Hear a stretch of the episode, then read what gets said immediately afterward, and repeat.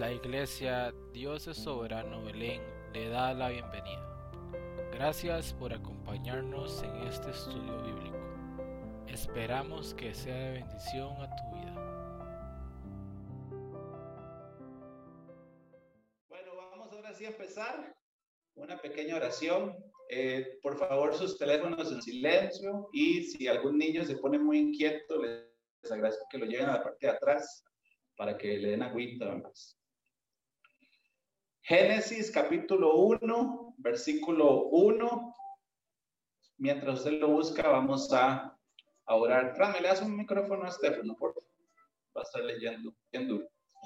Padre, en el nombre de Jesús, presentamos este estudio delante de ti. Hoy empezando con este primer tema, queremos aprender lo que dice su palabra en el nombre del Padre, del Hijo y del Espíritu Santo. Y todos decimos amén y amén.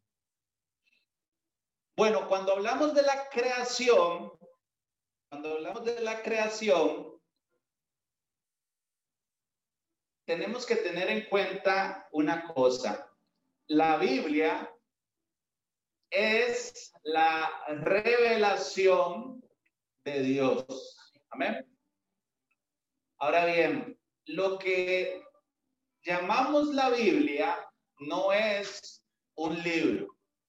Son 66 libros escritos por personas de diferentes épocas, lenguajes, personas que ni siquiera entre ellos, algunos se conocieron, algunos sí, y de manera milagrosa todos llegaron a un acuerdo sin estar de acuerdo, porque el Espíritu de Dios los guiaba.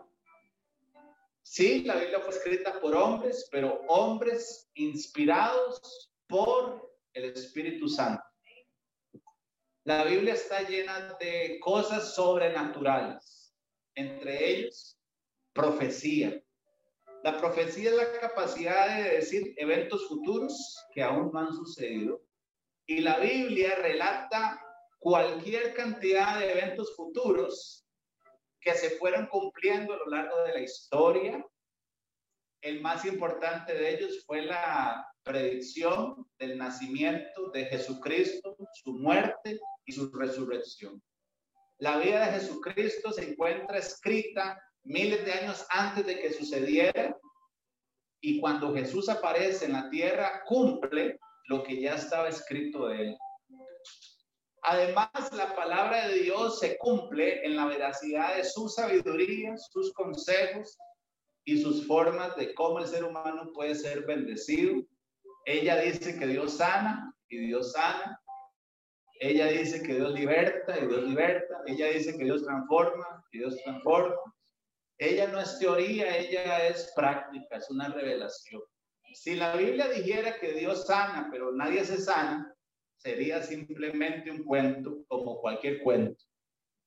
Si ella dijera que Jesús vino y no hubieran testigos, sería simplemente un cuento. Si ella dijera que Jesús resucitó y Jesús no hubiera resucitado, sería simplemente ciencia ficción. Pero los hechos que están escritos en la Biblia son reales, son seguros y los testigos han dado su vida por ello. Difícilmente alguien daría su vida por una mentira pero cualquiera daría su vida por una verdad. Y miles de personas, cientos, han muerto por la causa de Cristo, sobre todo los primeros cristianos, que les decían que si hablaban de Jesús los iban a matar y torturar. El imperio romano era muy cruel y mató a miles de cristianos y ellos dieron su vida felices porque estaban dando su vida por la verdad. Amén. Ahora bien, la Biblia, el tema principal de la Biblia es hablar acerca de cómo el ser humano puede conocer a Dios y ser salvo. Amén. Ese es el tema principal. Amén. Así que la Biblia, aunque habla de la creación en algunos versículos, no es el enfoque primario. Amén. La Biblia no se trata de la creación de Dios, la Biblia se trata de Jesucristo y la salvación. Pero en la Biblia también relata algunas cosas de la creación. Esto porque obviamente usted en la Biblia no encontrará muchos detalles de algunas cosas de la creación que nos gustaría saber. ¿Existieron o no los dinosaurios? ¿Cuántos años realmente tiene el planeta Tierra? ¿Cuántas galaxias hay? ¿Cómo se llama la estrella más lejana? ¿En qué consiste los agujeros negros en el espacio? Todos esos detalles nos gustaría saberlos, pero la Biblia no los denota porque no es el interés de Dios mediante las escrituras dar a conocer estos detalles. Sin embargo, dice la Biblia que Dios le dio al ser humano la sabiduría y la inteligencia para que el ser humano pueda eh, investigar estas cosas. Tenemos que entender que Dios no está desligado de la ciencia. Dios no se enoja que la gente investigue o estudie. Ah, Dios fue el que le dio la sabiduría a los científicos para que ellos puedan crear todo lo que existe y mediante estas herramientas el ser humano puede escudriñar lo que hay en el espacio, en el universo. Cualquier microscopio o telescopio que exista, fue Dios quien le dio la sabiduría al ser humano de hacerlo. Sin embargo, Dios es un Dios que respeta el libre albedrío y hay científicos que han indagado tanto en el universo y han visto la magnitud del tal que han llegado a negar su fe y han dicho, Dios no existe. Y Dios podría simplemente decir, como no crees en mí, entonces te voy a quitar la inteligencia y la sabiduría, pero esa no es la forma en la que Dios opera. La naturaleza de Dios siempre va a ser dar, aunque Él no reciba cambio. Por eso, aunque haya muchos científicos que hayan descubierto cosas extraordinarias y sean ateos, Dios no les quita la sabiduría con la que ellos han logrado investigar cosas maravillosas del universo. Pero no todos son ateos. Hay científicos que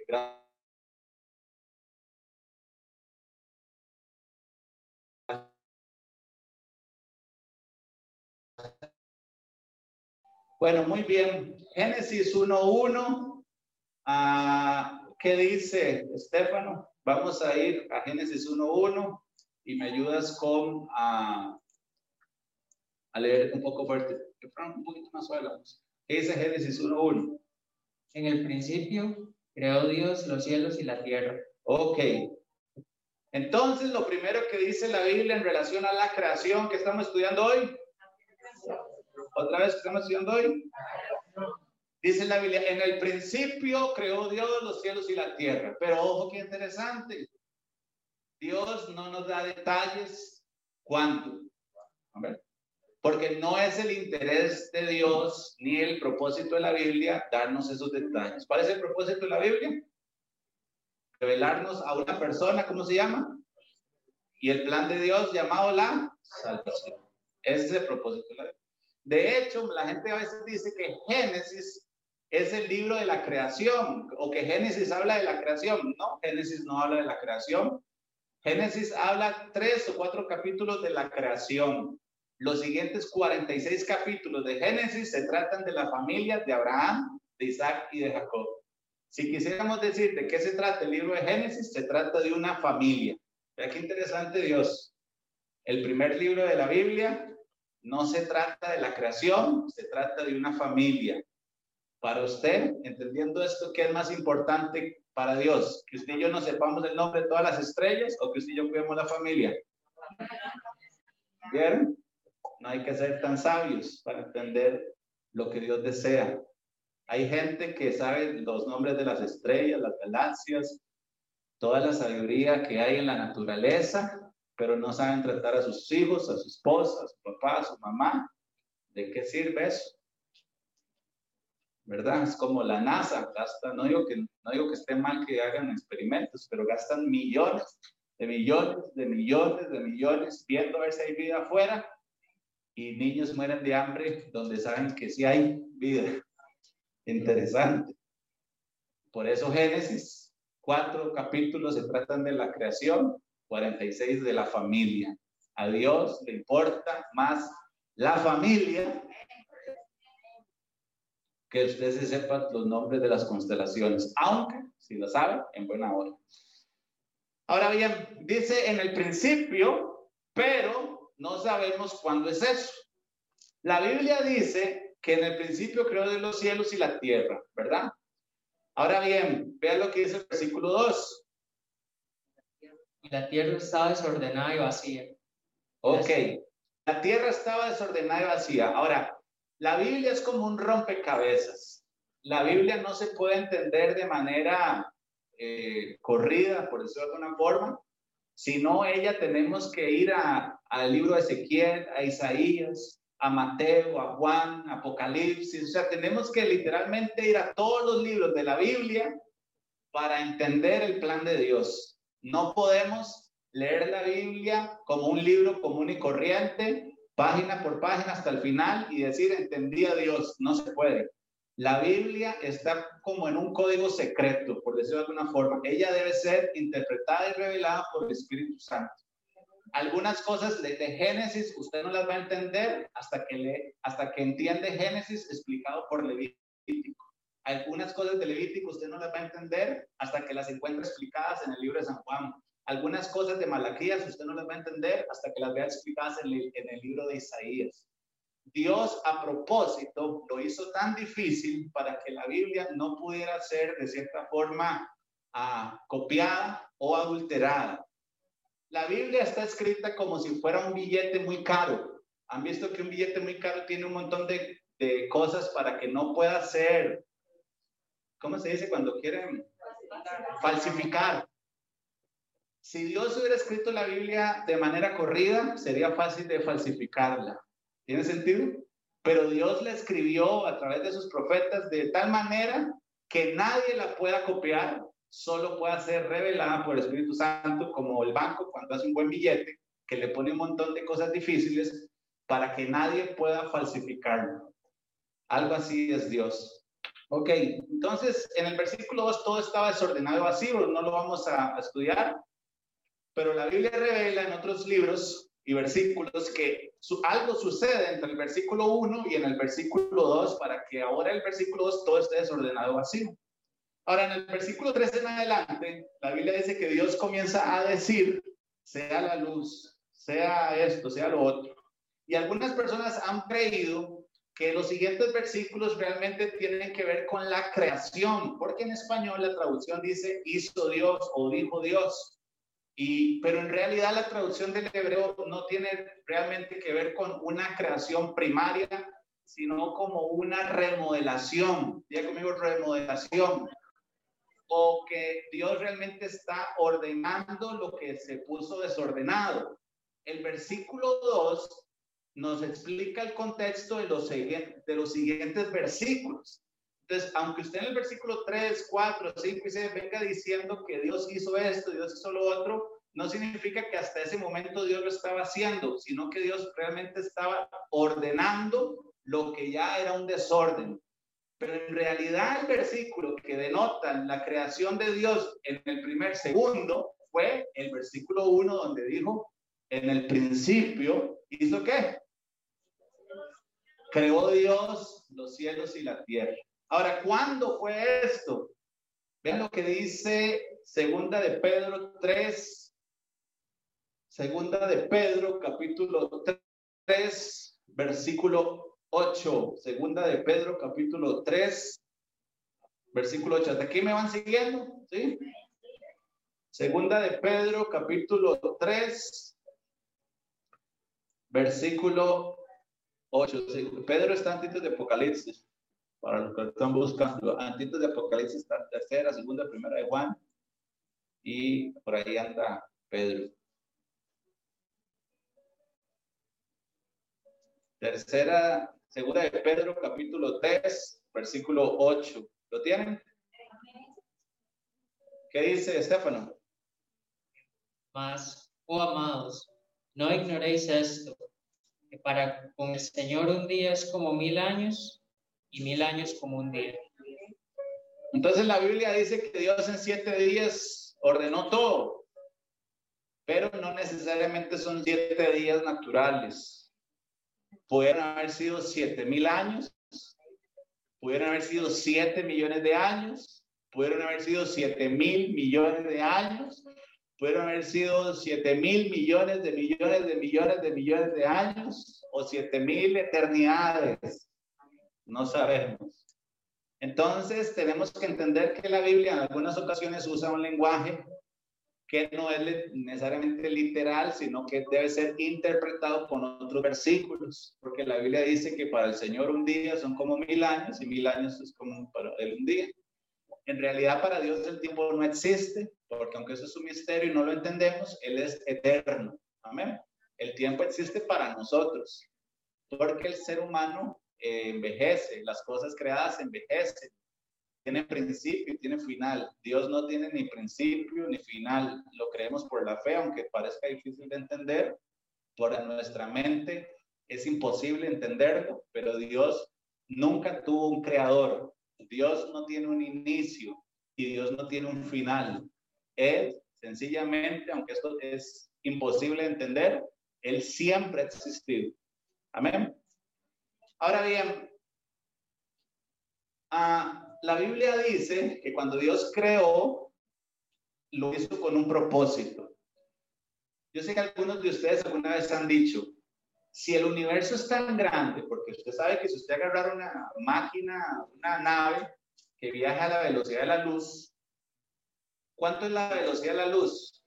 Y en esto peco si no doy el dato correcto, pero he escuchado que es darle la vuelta al planeta Tierra siete veces en un segundo. Eso es la velocidad de la luz si tuviéramos una máquina, digamos, el carro mío puede viajar a, 100 kilómetros por hora. O sea, de aquí a Punta Arenas, tardaría yo como una hora viajando a 100 kilómetros por hora. Ahora, la velocidad de la luz es tan rápida que, oiga, en un segundo hizo siete vueltas al planeta Tierra en una máquina que nos vamos a inventar usted y yo hoy con la imaginación. ¿Está bien? Ok, vamos a imaginar que nos inventamos una máquina que puede viajar a la velocidad de la luz. ¿Está bien? Ahora, si agarráramos esa máquina a la velocidad de la luz, si llegáramos al planeta, si llegáramos al Sol y nos venimos en esa máquina hacia el planeta Tierra, tardaríamos ocho minutos. ¿Cuánto? La velocidad, viajando a la velocidad de la luz del Sol al planeta Tierra hay ocho minutos, ¿verdad que es poquito? Pero hay planetas y hay estrellas que viajando a la velocidad de la luz se tardaría hasta mil millones de años viajando a la velocidad de la luz. Y le digo una cosa, y sigue. El universo es demasiado inmenso. Ahora usted dice, pastor, ¿realmente somos importantes? O sea, somos un planeta pequeñito en medio de un universo gigantesco. La Biblia dice que somos una creación especial por Dios, hechos a su imagen y semejanza, pero somos tan especiales para que en todo el universo seamos el único planeta con vida, al menos como la Biblia la describe, hechos a la imagen y semejanza de Dios. Y si Dios es real, ¿por qué Dios eligió un planetita, pudiendo ir a cualquier otro? Bueno, la explicación está en un versículo y está en Salmos 19, versículo 1, y ahí viene la respuesta a alguna de estas preguntas que probablemente usted se ha hecho alguna vez. Salmos 19, versículo 1. Salmos capítulo 19, versículo 1. Cuando lo tenga, digan amén.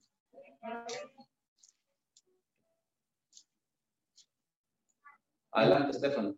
Los cielos cuentan la gloria de Dios y el firmamento anuncia la obra de sus manos. Ok.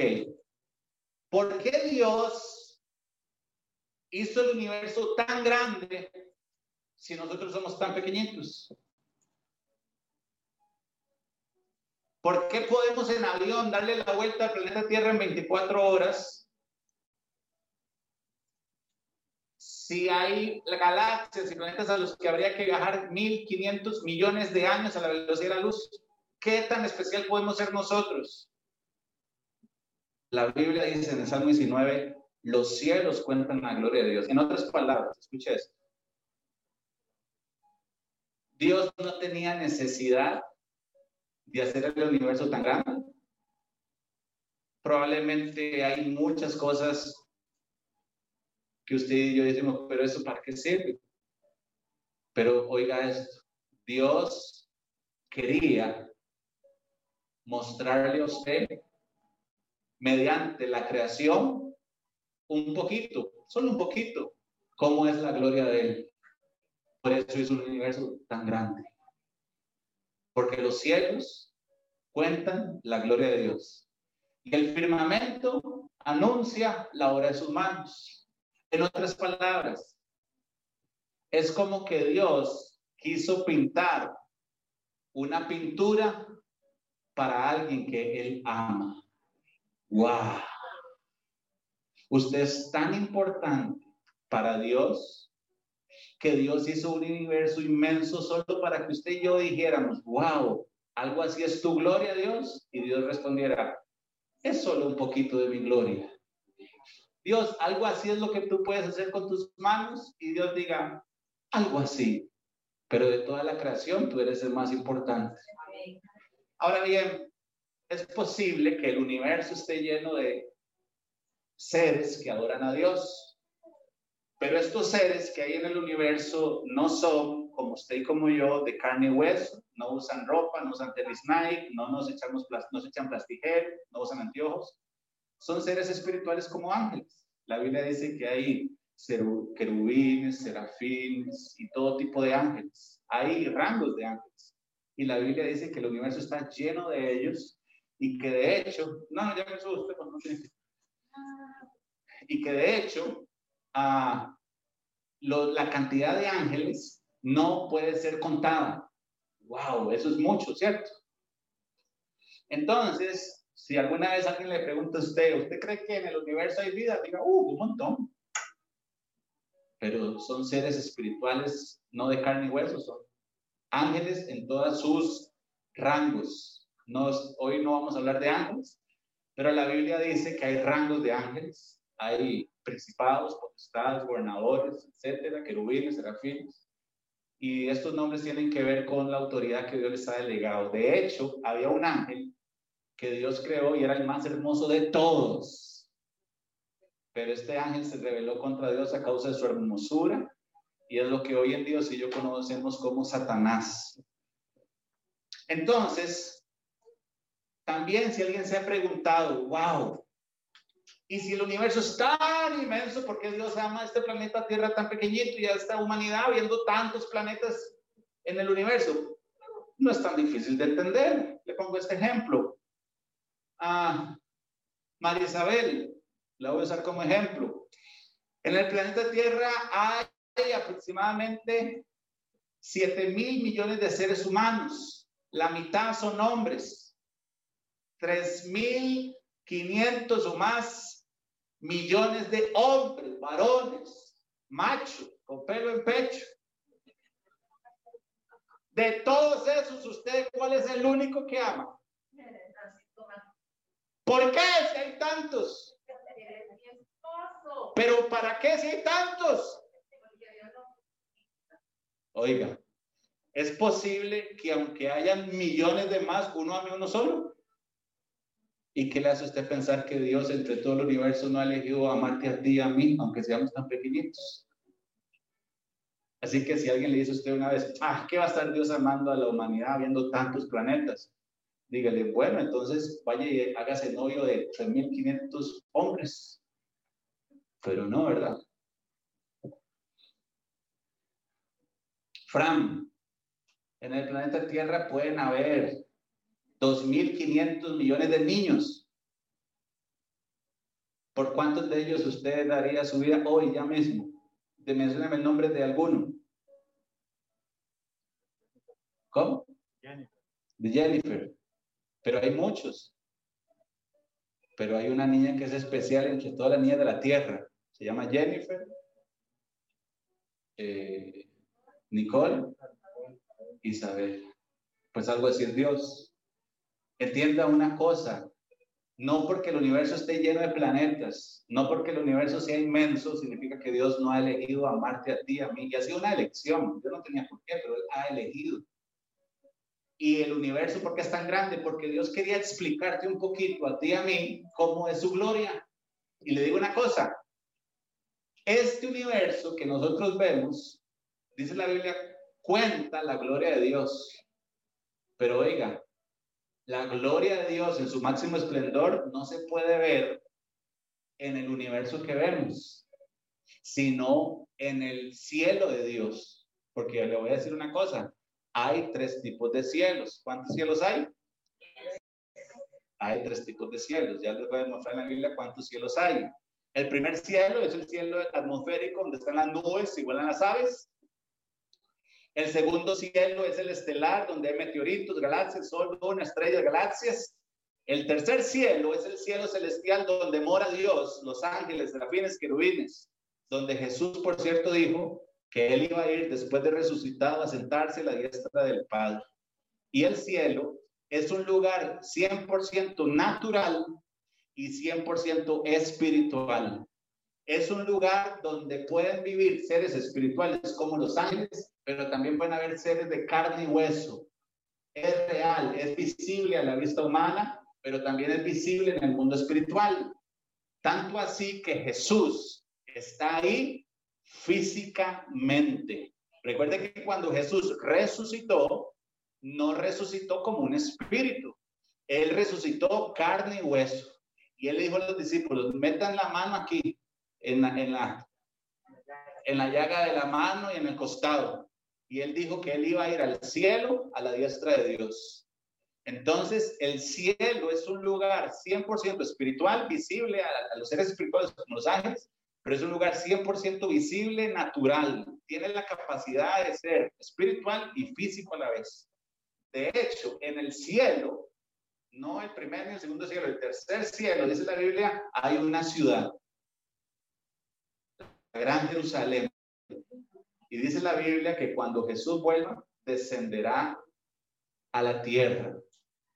Y si usted dice, en esa ciudad no podría caber la gente salva, bueno, es que no es una ciudad construida a los lados, es una ciudad que tendrá los cimientos en la tierra y llegará hasta el cielo. Pero le aseguro que la tecnología de Dios es mejor que la del ser humano. Así que si usted ocupa ya el piso 10.500, no es un ascensor que no va a ir despacito. La tecnología de Dios es mejor. Recuerde que Dios fue el que le dio al ser humano la sabiduría de hacer ascensores. ¿Verdad que suena un poco loco? Pero mejor nos esperamos a verlo con nuestros ojos. Yo no sé usted, pero en esa ciudad yo quiero ir a la azotea. Desde la azotea probablemente se ven todos los planetas. Ah, vea lo que dice Apocalipsis 21, no estoy mintiendo, vea lo que dice Apocalipsis 21. Apocalipsis capítulo 21. Vea algo que va a suceder en el futuro, vea conmigo futuro. Apocalipsis capítulo 21, versículo 2 en adelante, Estefano. Apocalipsis capítulo 21, versículo 2 en adelante. Yo, Juan, vi la ciudad, la santa ciudad. Oiga, ¿la santa qué? Ajá. La nueva Jerusalén, descender del cielo. ¿De dónde desciende esa ciudad? De Dios dispuesta como una esposa ataviada para su marido. Hasta ahí. La gran ciudad que está en el cielo, cuando Jesús venga, vendrá a la tierra. Vean lo que dice a Corintios, capítulo, segunda de Corintios, capítulo 12, versículo 2. Segunda de Corintios, capítulo 12, versículo 2. Segundo libro de Corintios, capítulo 12, versículo 2. Dijimos que el primer cielo es donde vuelan las aves, donde hay nubes, donde hay tormentas. El segundo cielo es donde están las estrellas, las galaxias, los planetas, pero el tercer cielo es donde está Dios. Es lo que dice la Biblia en 2 Corintios capítulo 12, versículo 2. Conozco un hombre en Cristo que hace 14 años si en el cuerpo no lo sé, si fuera del cuerpo no lo sé, Dios lo sabe, Fue arrebatado hasta el tercer cielo. ¿Hasta dónde fue arrebatado? Pues la Biblia dice que el apóstol Pablo sabía de un hombre que había sido arrebatado al tercer cielo. Entonces, cuando estamos hablando de la creación, Dios hizo los cielos.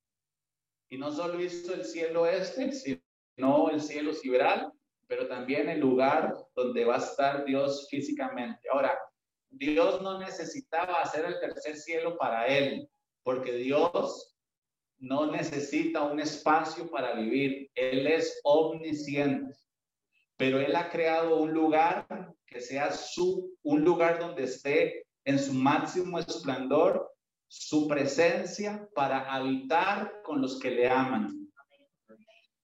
El cielo es el lugar donde la presencia de Dios no tiene límites.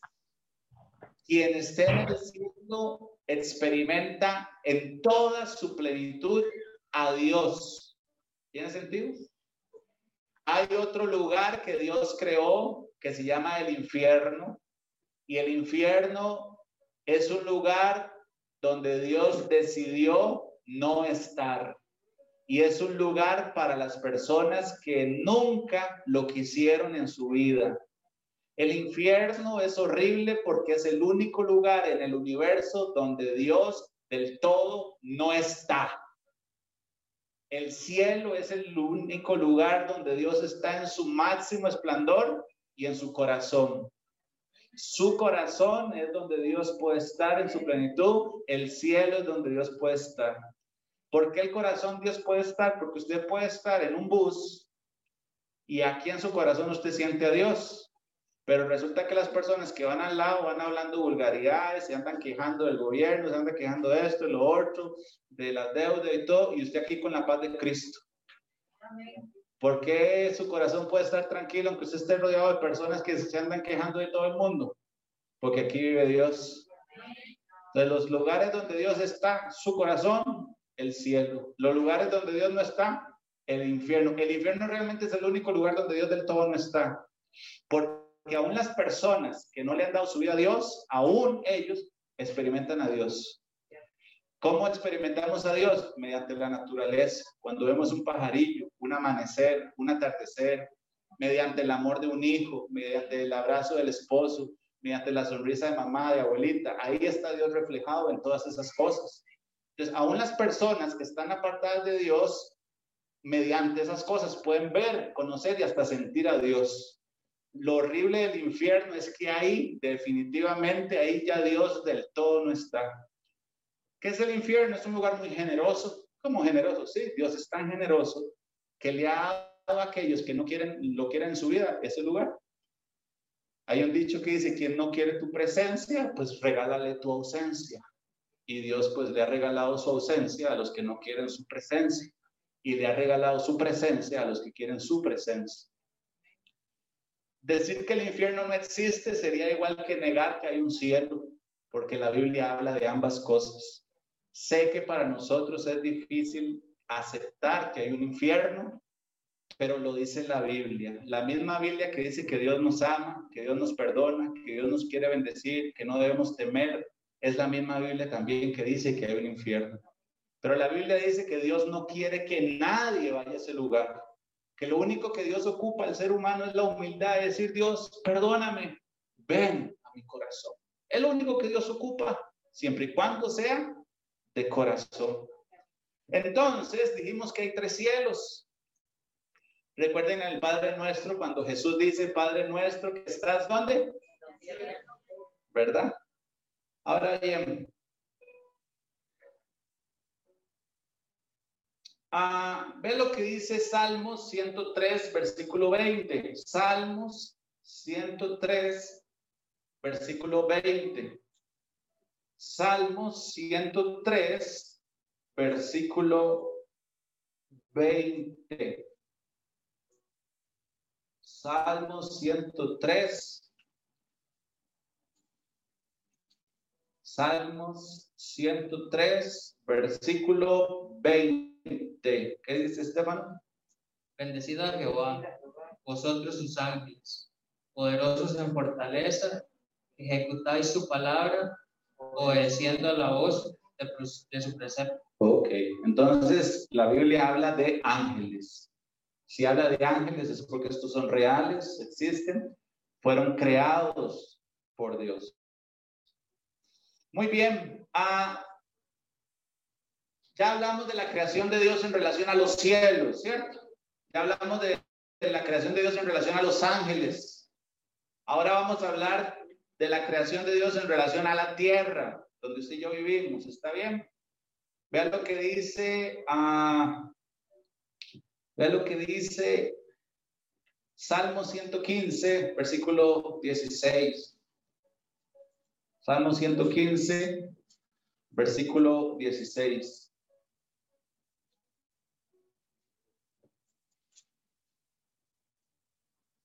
Adelante. Los cielos son los cielos de Jehová y ha dado la tierra a los hijos de los hombres. Ok, entonces la tierra es un regalo para el ser humano. En otras palabras, Dios encarga el universo y el ser humano que administra la tierra. ¿A quién le dio Dios la tierra? Así que, ¿quién es el culpable que en la tierra haya hambre, destrucciones, que los ríos se desborden por la contaminación, que se derritan los glaciales a causa del calentamiento global producto de los plásticos derramados en los océanos, que se mueran los peces, que haya niños con hambre, que haya lugares donde no se puede vivir. ¿Quién es el culpable de eso, Dios o el hombre? Porque la tierra le fue al hombre. ¿Usted ve acaso los meteoritos destruyendo la tierra? Porque Dios se encarga del universo. ¿Ven que Dios hace bien su trabajo?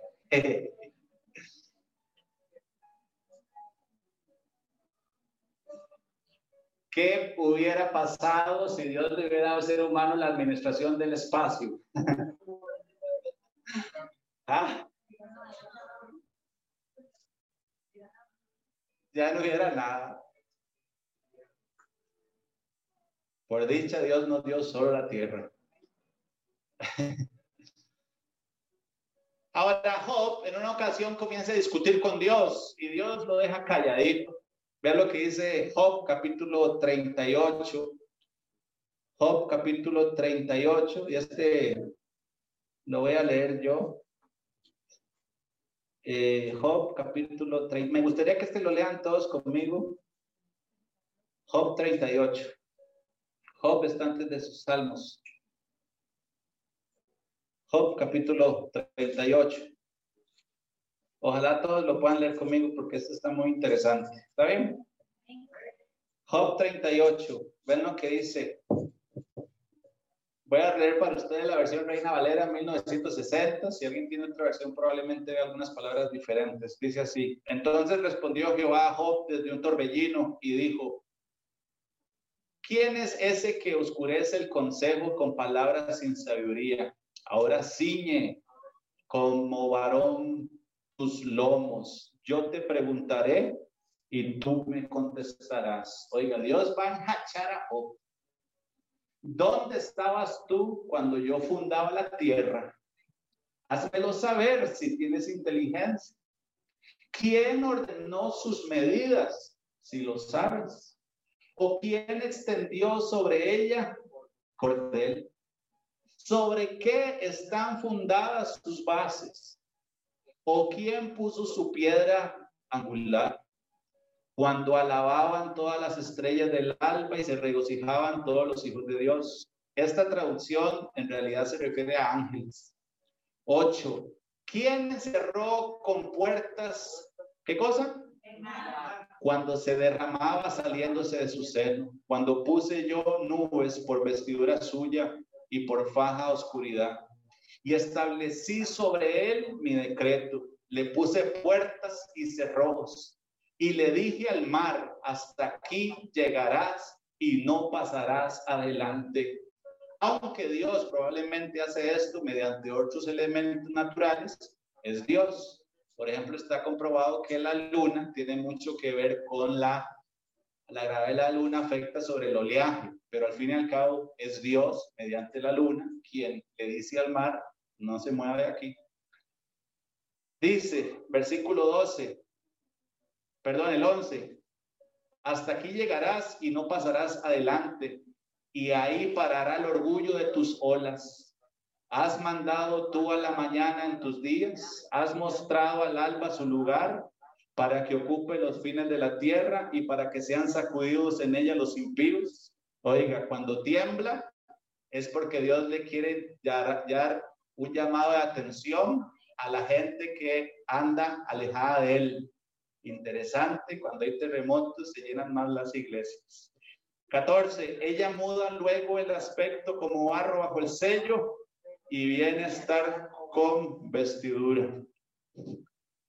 Mas la luz de los impíos es quitada de ellos y el brazo enaltecido es quebrantado. Oiga lo que Dios le sigue diciendo a Job. ¿Has entrado tú hasta las fuentes del mar y has andado escudriñando el abismo? ¿Te han sido descubiertas las puertas de la muerte y has visto las puertas de la sombra de la muerte? ¿Has considerado tú hasta las anchuras de la tierra? Declara si sabes todo esto. Oiga, Dios le está reclamando. ¿Por dónde va el camino a la habitación de la luz? ¿Y dónde está el lugar de las tinieblas. Vea qué interesante. El versículo 19 hace miles de años describe que la luz viaja, algo que ha sido comprobado ahora por los científicos. Versículo 20, para que les lleves a sus límites y extiendas las señales de su casa. Tú lo sabes, pues entonces ya habías nacido y es grande el número de tus días. ¿Has, ¿Has entrado tú en los tesoros de la nieve o has visto los tesoros del granizo? que tengo reservados para el tiempo de angustia, para el día de la guerra y de la batalla. ¿Por qué? Camino se reparte la luz y se esparce el viento solano sobre la tierra. ¿Quién repartió conducto al turbión y camino a los relámpagos y truenos, haciendo llover sobre la tierra deshabitada, sobre el desierto donde no hay hambre, para saciar la tierra desierta e inculta, y para hacer brotar la tierra de hierba. ¿Tiene la lluvia padre o quién engendró las gotas del rocío? ¿De qué vientre salió el hielo y la escarcha del cielo? ¿Quién la engendró? Las aguas se endurecen. Oiga, qué interesante. En esa época Aún no habían hecho excavaciones en las profundidades de la tierra con esas máquinas que son poderosísimas para darse cuenta y entender que una gotita en las profundidades de la tierra se pueden formar rocas en una piedra. Y se congela con la faz del abismo. ¿Podrás tú atar los lazos de las Pleiades o desatar las ligaduras del Orión? ¿Sacarás tú a su tiempo las constelaciones de los cielos? ¡Wow! No había telescopio y Dios ya habla esas cosas. Hollarás a la osa mayor con sus hijos. ¿Supiste tú las ordenanzas de los cielos? ¿Quién le hizo a Job que el cielo tenía un orden, verdad? Fue el Espíritu Santo. Dispondrás tú de su potestad en la tierra. Alzarás tú las nubes tu voz para que te cubre muchedumbre de aguas. Enviarás tú a los relámpagos para que ellos vayan y te dirán ellos, henos aquí. ¿Quién puso la sabiduría en el corazón? ¿O quién dio al espíritu inteligencia? ¿Quién puso por ciencia los cielos con sabiduría y los ores de los cielos? ¿Quién los hace inclinar? Cuando el polvo se ha convertido en dureza y los terrones se han pegado unos con otros, ¿cazarás tú la presa para el león? ¿Saciarás el hambre de los leoncillos cuando están echados en las cuevas o se están en sus guaridas para acechar? ¿Quién preparará el cuerpo a su alimento cuando sus polluelos claman a Dios y andan errantes por la falta de comida? ¿Sabes tú el tiempo en que paren las cabras monteses o miraste tú las siervas cuando están pariendo? ¿Contaste tú los meses de su preñez? ¿Y sabes el tiempo cuando han de parir? Etcétera, etcétera, etcétera. Ahí lo pueden seguir leyendo. Está bueno, ¿ah? Nuestro Dios es creador. Amén.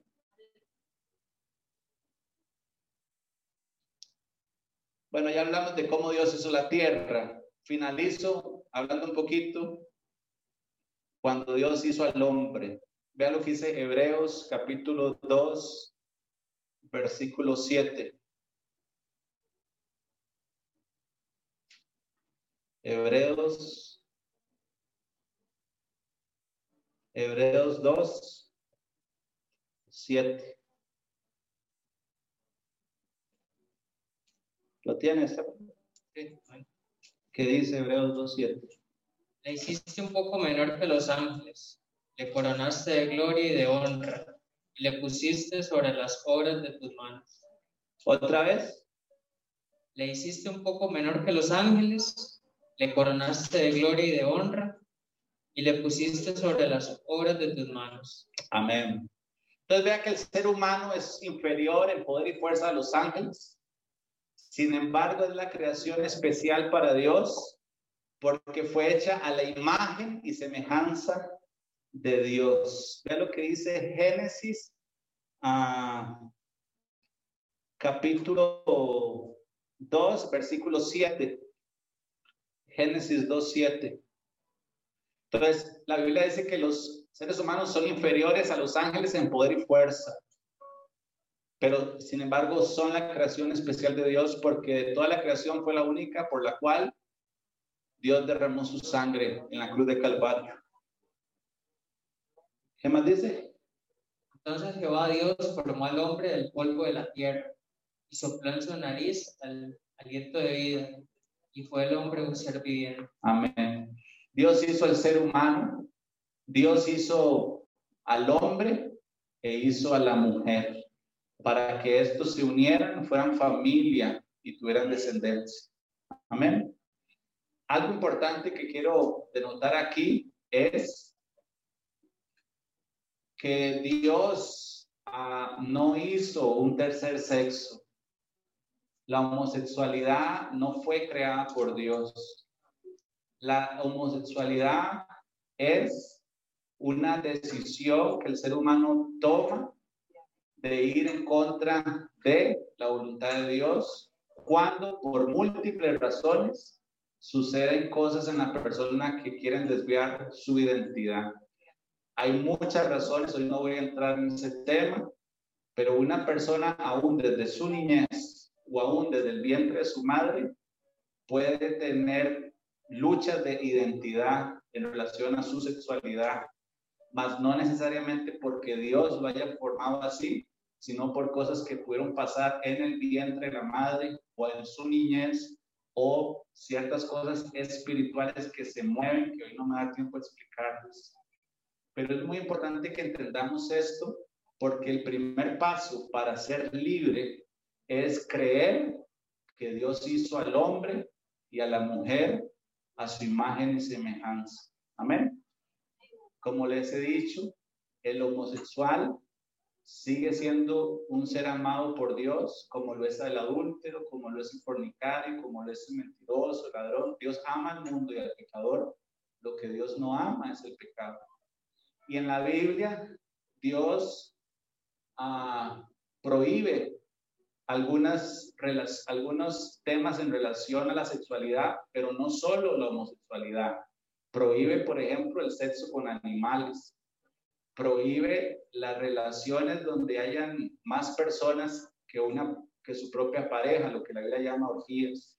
Prohíbe las relaciones con otra persona fuera de un matrimonio. O sea, darle vuelta al esposo o a la esposa, eso es adulterio.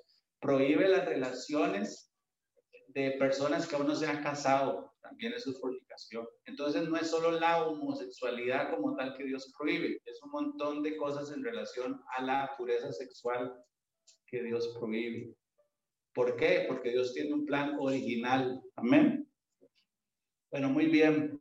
Vean lo que dice Romanos capítulo 1. Romanos capítulo 1, versículo 20, para ir aterrizando. Romanos capítulo 1, versículo 20. En cinco minutos termino. ¿Está bien? Los que están por Zoom, en cinco minutos termino. Romanos, Romanos capítulo 1, versículo 20. Amén. Porque las cosas invisibles de Él. Oiga, las cosas invisibles de Dios. Ajá. Su eterno poder y deidad se hacen claramente visibles desde la creación del mundo. Oiga, la creación es una forma en la que Dios nos muestra las cosas invisibles de Él y su poder. ¿Por qué el universo es tan grande? ¿Por qué hay flores de todos los colores?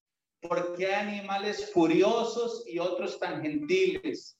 ¿Por qué hay animales que dan risa y otros dan miedo? Porque a veces el fuego quema y a veces el fuego abraza. Porque a veces el fuego nos ayuda y a veces el fuego mata. Porque el agua a veces se disfruta, pero a veces el agua ahoga. Porque toda la creación de alguna forma nos muestra quién es el que la hizo. Las cosas invisibles, su poder y su gloria se muestran a través de las cosas visibles. Repito, si el universo fuera pequeño y simple, no, se, no podríamos entender cuán grande es Dios. ¿Por qué el universo es tan infinitamente gigantesco y poderoso? Porque Dios quería que usted y yo entendiéramos mediante la creación un poquito su gloria. Ahora bien, mucha gente cuando llega a cierto conocimiento del universo se olvida de Dios y niega a Dios y se vuelven ateas. ¿La Biblia ya hablaba de esto? Sí, vea lo que dice versículo 21. Stefan.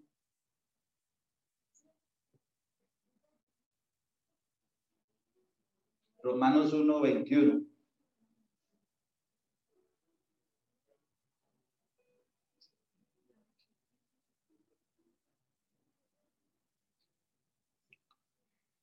Amén. Pues habiendo conocido a Dios, no le glorificaron como a Dios, ni le dieron gracias. Ok, entonces cuando muchos científicos vieron lo inmenso de la creación, del universo, de las aguas, de los animales, en lugar de decir, wow, Dios, eres genial, eres asombroso, en lugar de hacer eso, muchos ve lo que hicieron.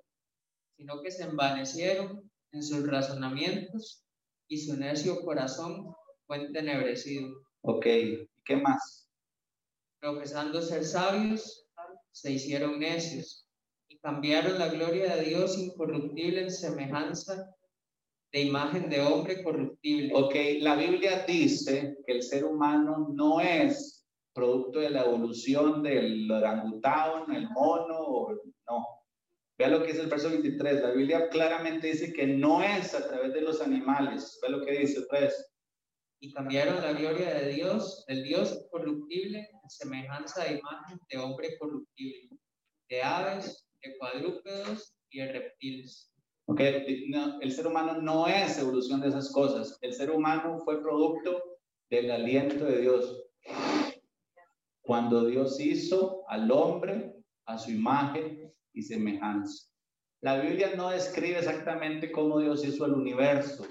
Eso no lo sabemos. No sabemos cómo se formó una estrella, no sabemos cómo se formó ah, las rocas, no sabemos cómo se formó las galaxias pero sí sabemos cómo Dios hizo al hombre y a los animales. Amén. Lo creemos por fe. Versículo 25, Stefan. Ya que cambiaron la verdad de Dios por la mentira, honrando y dando culto a las criaturas antes que al Creador. ¿A qué le dieron culto? A las criaturas. Entonces, ninguna creación de Dios debe ser adorada. Amén. Porque Dios no quiere que adoremos la creación, Dios quiere que adoremos al creador. Hay lugares que adoran ángeles, no debe ser así, por ejemplo, porque los ángeles son seres creados, ¿verdad? Hasta ahí. Y termino con esto. El último versículo que vamos a leer está en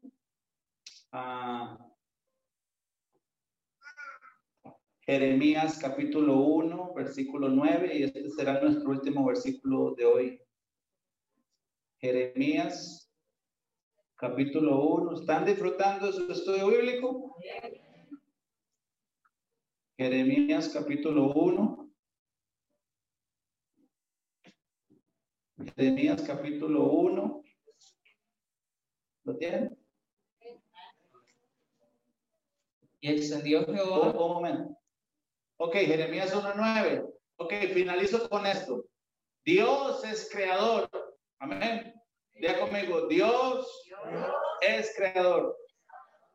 Diga conmigo, yo soy hecho a la imagen y semejanza de Dios. Entonces, oiga esto. Usted y yo también podemos crear. Pero oiga esto. No un árbol. No a un mango. Podemos crear cosas en relación a la humanidad. Por ejemplo, el ser humano, aunque no puede crear la vida como tal, puede ser mamá y puede ser papá, por ejemplo. Entonces Dios nos hace también, de cierta forma, partícipes de la creación. Amén. Usted y yo no podemos crear un cuerpo, pero podemos moldear un cuerpo. ¿Tiene sentido?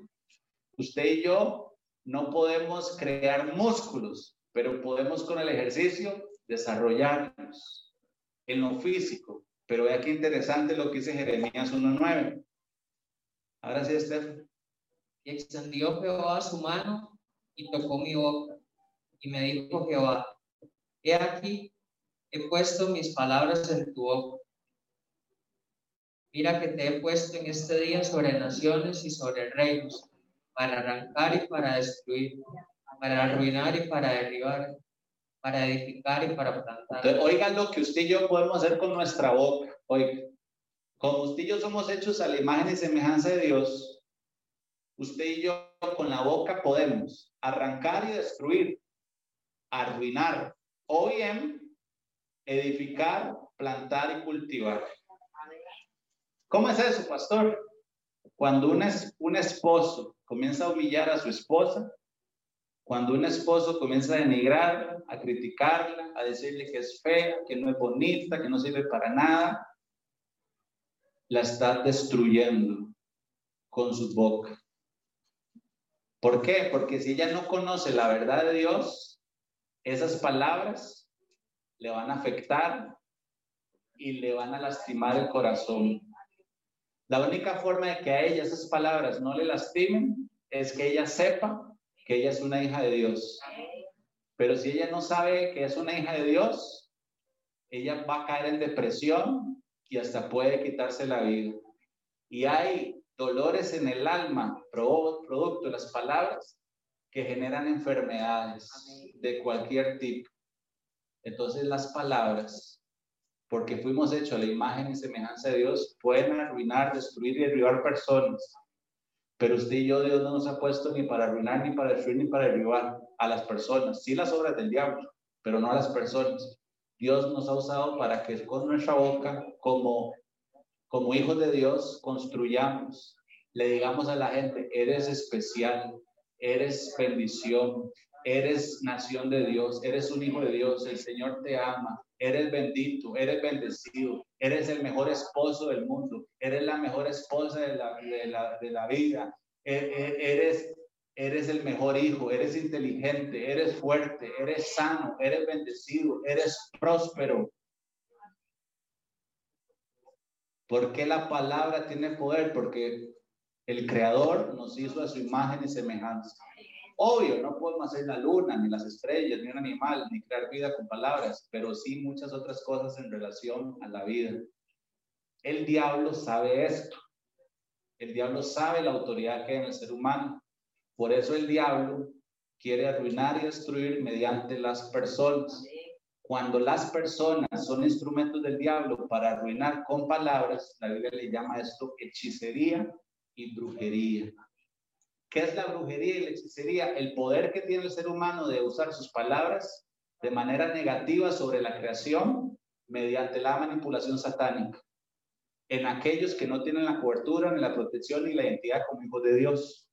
Por eso, muchas personas que cambian su identidad sexual sin saberlo, muchas veces fue porque alguien desde el vientre de la madre dijo palabras de maldición.